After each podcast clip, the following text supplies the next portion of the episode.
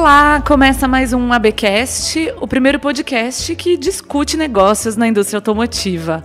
Hoje nós temos um convidado super especial que vai estar com a gente no ABX19, Automotive Business Experience, que acontece logo mais no dia 27 de maio. Então, se você ainda não se inscreveu, estamos nos últimos momentos, é, ainda tá, dá tempo.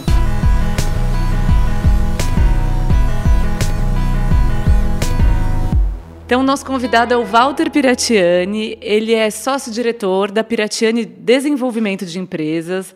Walter, seja bem-vindo e fala um pouco de você, conta um, da atuação da Piratiani e do que você tem feito no setor automotivo. Obrigado, Giovana. Bom, saudações aí para vocês todos, para os teus ouvintes da Automotive Business. É uma felicidade poder compartilhar um pouco com vocês das nossas experiências. A Pieracciani é, foi pioneira no setor da inovação, a empresa tem 26 anos. É, nós é, trabalhamos com inovação desde que isso não era uma pauta importante ou pelo menos reconhecidamente importante. Uh, a Pierachani tem três áreas: uh, educação para inovação, consultoria para inovação e funding para inovação. Funding é toda a parte de incentivos fiscais, lei do bem uh, e toda uma cesta de incentivos que as empresas deveriam usar. E nós estamos é, participando do ABX é, com muito orgulho, é, de duas formas diferentes, com a curadoria do espaço de inovação, do hub de inovação, que também é uma novidade para o setor e que vai permitir o engajamento entre as companhias de autopeças, sistemistas e montadoras e startups que possam acelerar a sua inovação. E estamos participando também trazendo conteúdos da Rota 2030, que é uma das nossas especialidades na área de funding. Sim, muito bem. É, é, um, é um, grande parceiro nosso, né, Walter? Obrigado. É, estamos animadíssimos com, uhum. com tudo isso acontecendo. Uhum. É, e começando do começo, né? Você falou sobre a, a história de que vocês atuam em inovação desde que isso não era uma pauta assim tão presente. E hoje é o contrário, né? A gente só ouve falar de inovação, a indústria automotiva fala disso o tempo inteiro. Eu gostaria que você contextualizasse um pouco o entendimento de é. inovação, o que é, até porque a indústria automotiva é um pouco viciada em associar a inovação só à tecnologia, né? Exato. A gente é, eu vim da, da indústria da mobilidade, né? eu trabalhei numa, numa das é, fábricas de, de autopeças no meu começo de carreira.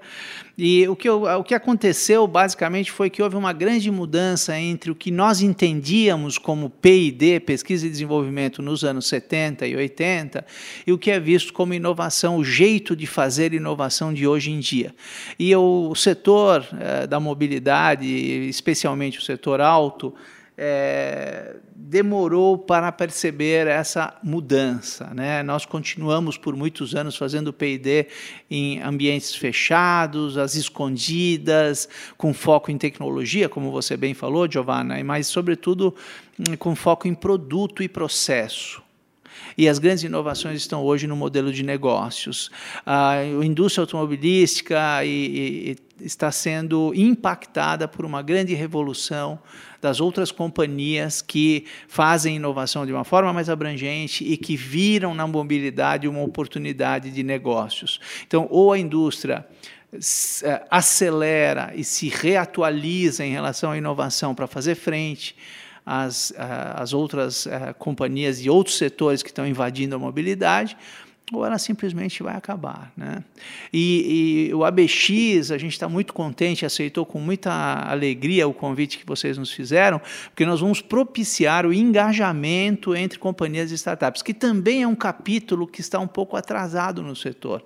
As startups, engajar-se com boas startups, é uma maneira rápida, barata e eficaz de promover a inovação, sem depender das matrizes, sem depender de muito investimento, sem depender de muito tempo e muita burocracia.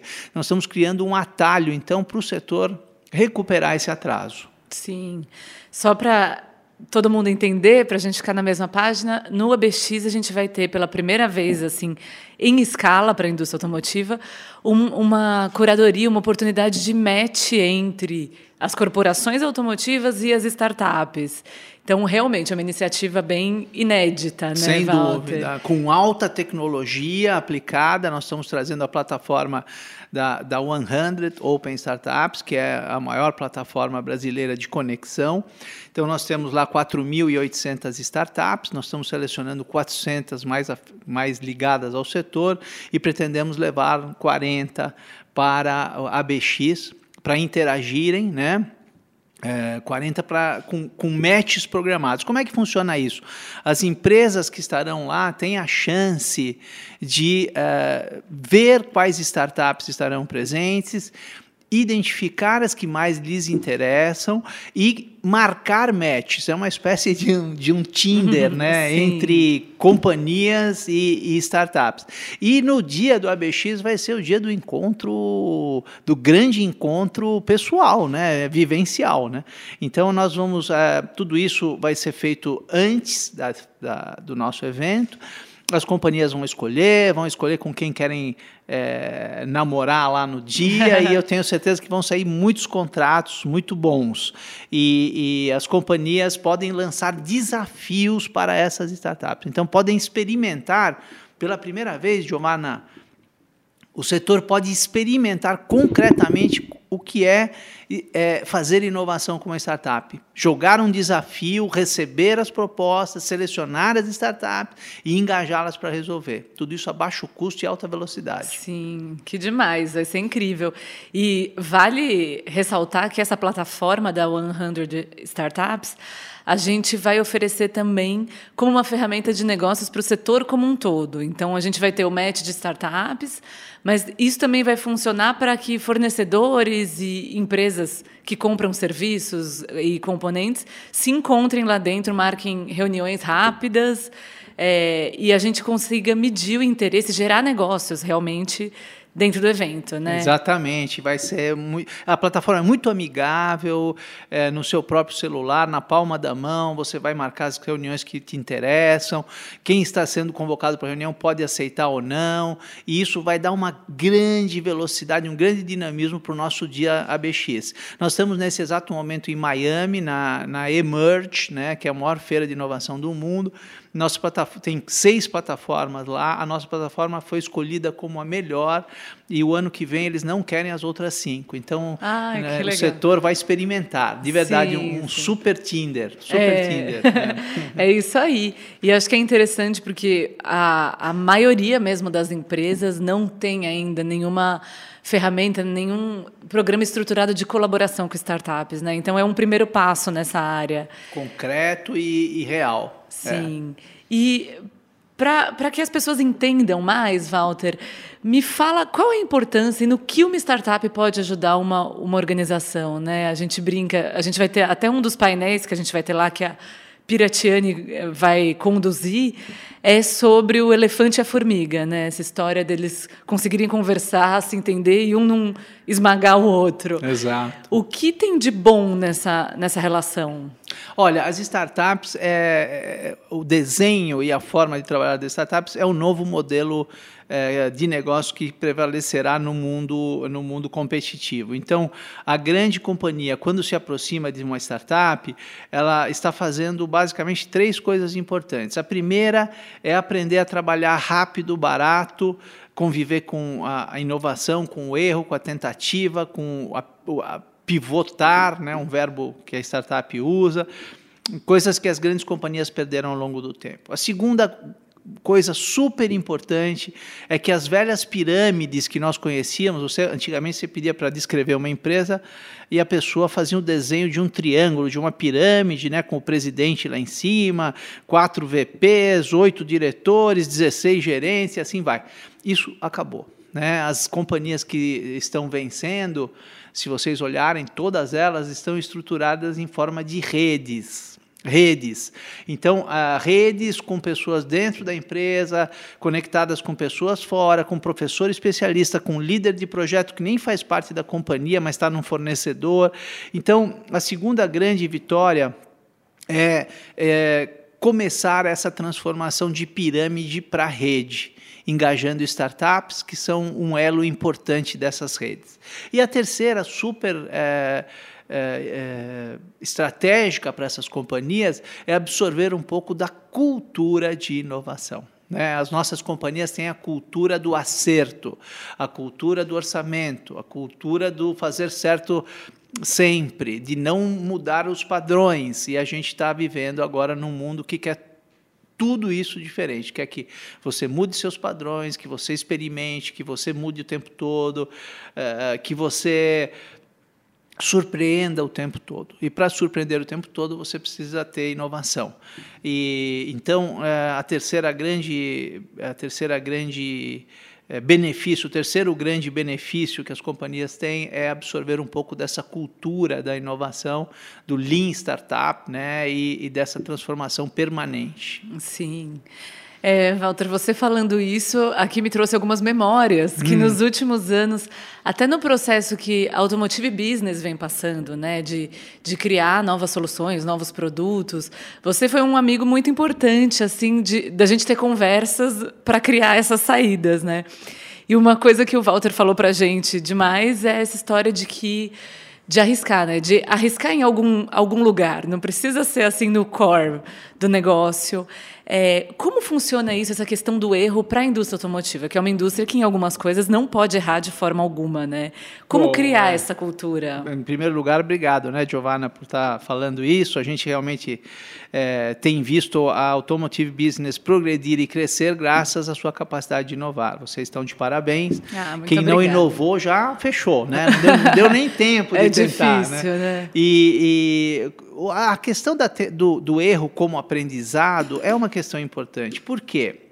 Porque nós fomos, é, eu tô, trabalho há 40 anos, nós crescemos num ambiente onde o erro era banido, intolerado é, e, e, sobretudo, é, criticado quando acontecia. E, e a inovação, ela anda de mãos juntas com o risco. Não há inovação que não traga um pouco de risco.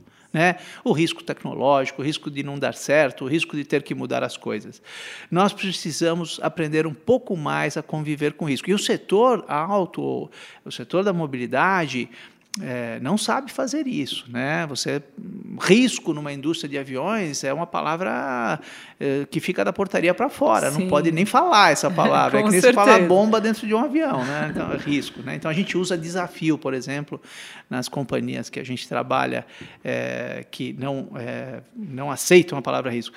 Mas não adianta se a gente tentar colocar a cabeça embaixo da terra como é, como a gente se escondendo da realidade. A realidade é que a inovação traz consigo algum alguma parcela de risco.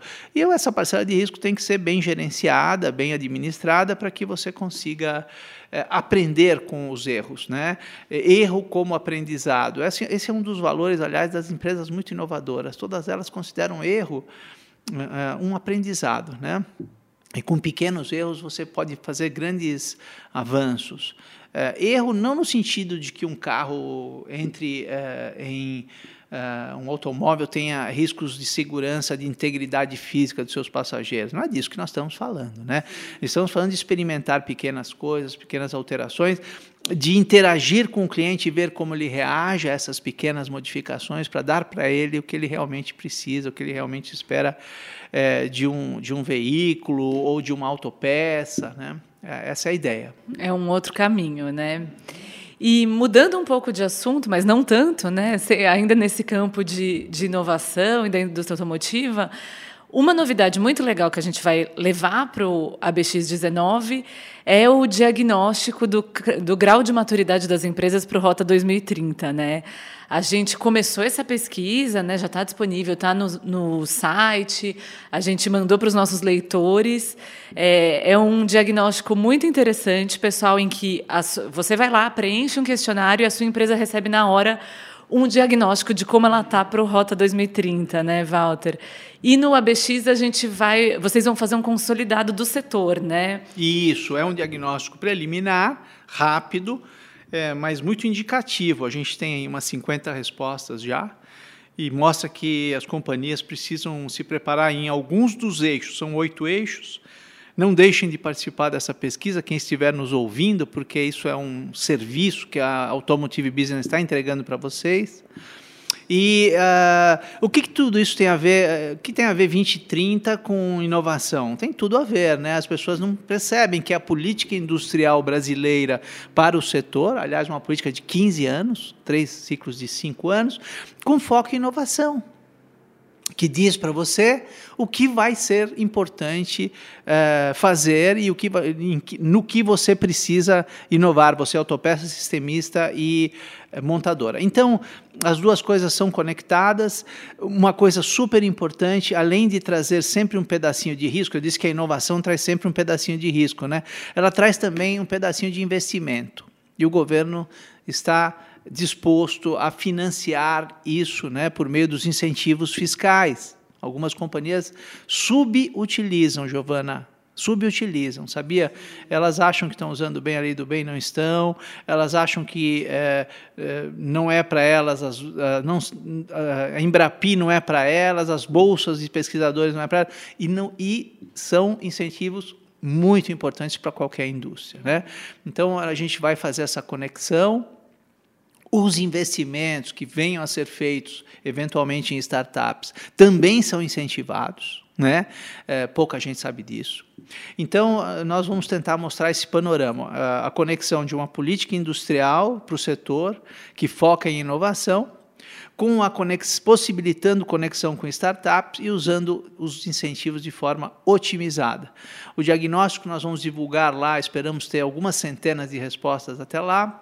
Vamos mostrar o panorama do setor, cada um, cada empresa pode, poderá se comparar com a média do setor, ver se está menos preparada, mais preparada, mas sobretudo refletir sobre os oito eixos e como eh, eh, de fato ela está posicionada em cada um deles, para acelerar rápido. Não há mais tempo para esperar. Nós fizemos isso porque no Inovar Alto houve um grande atraso na decolagem. as companhias demoraram muito para decolar e entrar no programa. E a gente está tentando abreviar esse, esse, essa pista de decolagem agora para o Rota 2030. Muitas empresas ainda em dúvida, devo me habilitar ou não, faz sentido para mim, não faz, e a gente está ajudando as empresas a responderem essas perguntas. Né? Sim, e desses outros oito eixos, Walter, quais são, o que, que você pode destacar e o que já deu para perceber com as respostas que a gente tem do, do diagnóstico? Olha, a gente percebeu é, uma grande, um grande conservadorismo no que se refere à classificação de inovação né? O Inovar Alto e o Rota 2030 agora trazem um, um, um, espectro mais amplo, abrangem a engenharia, abrangem os investimentos em fornecedores, incluem o investimento em startups e as companhias ainda estão tímidas em relação a isso. Nós percebemos, é, a segunda coisa super importante é que as, as estratégias de inovação é, precisam ser alinhadas com essa política essa política industrial, né? Então não adianta você não ter estratégia de inovação ou pelo pior ainda você ter uma estratégia que não esteja totalmente alinhada com o que o governo prevê incentivar e acha importante. Então o alinhamento entre essas estratégias ainda precisa ser trabalhado. E um terceiro ponto, talvez, para destacar, são ainda poucas respostas, 57 respostas, mas um, um pequeno ponto ainda, ou seja, os, os, resultados ainda são preliminares, mas um, o, terceiro ponto é como tratar contabilmente, como classificar esses projetos, esses dispêndios, como arquivar tudo isso para daqui a cinco anos ser fiscalizado, como cuidar de todo essa, esse movimento operacional novo já que as estruturas estão desidratadas, não estão nem enxutas, né, Sim, né, Giovanni? Estão desidratadas. Desidratadas. Não tem gente para tocar isso lá dentro, né? E, e as companhias estão adiando por falta de mão de obra. E nós estamos oferecendo essa ajuda, essa secretaria técnica, que é um conceito que nós criamos para cuidar dos incentivos dentro das companhias. Né? Ah, que legal. É. Oferece uma opção, né? Exatamente. Walter, e aproveitando é, essa questão de que você estava comentando do Rota 2030, né? E a gente ouviu eh, as impressões da indústria são muito diferentes, né? Por exemplo, a Anfávia mesmo disse: o governo deu menos que gente, do que a gente pediu e exigiu mais do que a gente estava disposto inicialmente, é verdade, né? É verdade. Qual é a sua impressão do programa como um todo? Você acha que ele realmente tem um potencial de elevar a indústria automotiva ou ainda é uma coisa assim? Mínima, né? um, um balizamento mínimo de, da direção da indústria? Olha, Giovana, a gente não tem ilusão de que um programa de governo seja feito para atender a todos, né? Sempre haver, haverá críticas, é, sugestões, ele, ele tem indefinições, mas tudo isso não faz com que a gente não deva é, não de, é, desclassifique o programa e não use ele em sua forma otimizada. Quem ficar na, no campo das críticas e das reclamações vai perder o bonde. Né? O programa vai promover, sim, o avanço tecnológico. Inovar Alto já promoveu, isso acho que é. E, e tinha muito mais defeitos do que o 2030. O Inovar Alto, quando nasceu, nasceu todo quadrado, esburacado. Exato. Né? E foi mais corrido também, né? Foi um processo foi corrido, mais difícil. Foi rejeitado, as companhias demoraram um ano para entender o que estava acontecendo. Sim, é. sim. Então, eu acho que o 2030 vem aperfeiçoar, é, vem para aperfeiçoar essa, esse uso de incentivos promoverá certamente o, o, o avanço tecnológico e, da, sob o ponto de vista do empreendedor e do, e do dos CEOs e dos diretores, ele traz recursos para a inovação. Né? Nós fizemos um diagnóstico uh, detalhado, esse diagnóstico que a gente está fazendo na pesquisa é preliminar, mas a gente faz diagnósticos aprofundados para apoiar as empresas a tomarem a decisão se se habilitam ou não.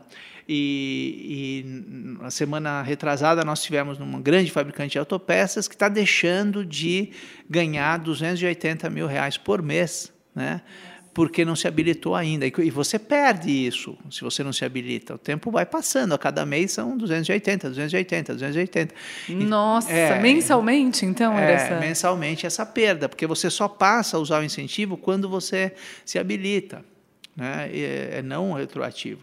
Então, é, é, muito preocupante né? você ver companhias que ainda estão, ah, ó dia, ó vida, ó azar, o que, que eu devo fazer? O programa é feio, o programa é ruim. Para com tudo isso e, e entra de cabeça. Né? Sim, põe no papel e vamos em frente. Põe no papel, né? exatamente. É, é, interessante, Walter, acho que vale, pensando nesses, nesses números impressionantes, né, nessas informações que você ainda, que você vê, vocês trazem, em uma apresentação que vocês fizeram para a gente, até a gente fez uma matéria a respeito, né, para a revista, é, vocês falam que 70% dos custos investidos pelas empresas automotivas em projetos de inovação podem ser recompensados pelo governo se a empresa se estruturar para isso, se inscrever nos programas certos e tudo mais.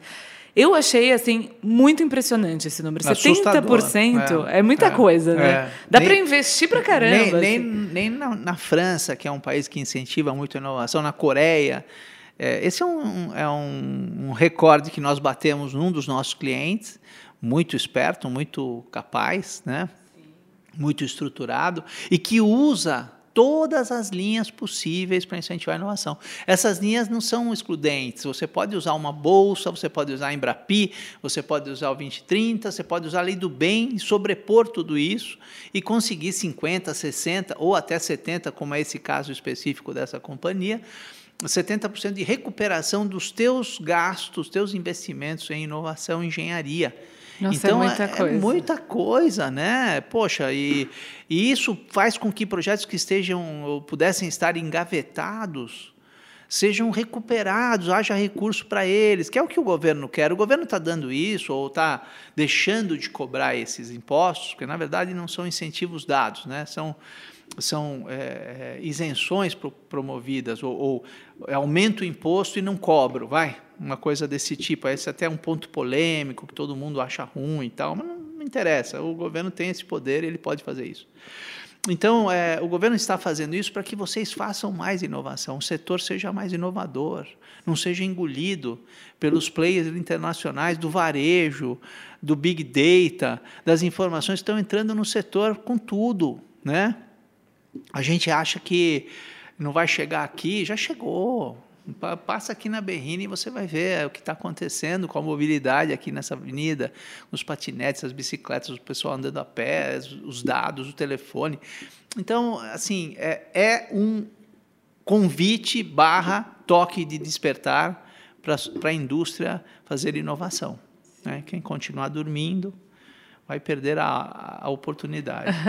e vocês percebem é, que as empresas estão cientes, estão se conscientizando das oportunidades de inovar que elas têm, por exemplo, em relação a, a esses incentivos ou essa é, compensação que o governo oferece? Sim, é, ainda de forma muito tímida, né, com muita insegurança. As áreas fiscais, muitas vezes, com razão, até tem preocupações em relação a isso, mas está, está evoluindo, sim, Giovanna. A gente está tendo cada vez mais uma preocupação de usar esse, esses recursos, porque a inovação não tem, não tem é, como você realizar uma inovação sem investimento, sem um pequeno investimento, sem um pequeno risco, sem falhas, sem custos. É, é, esses incentivos existem para isso.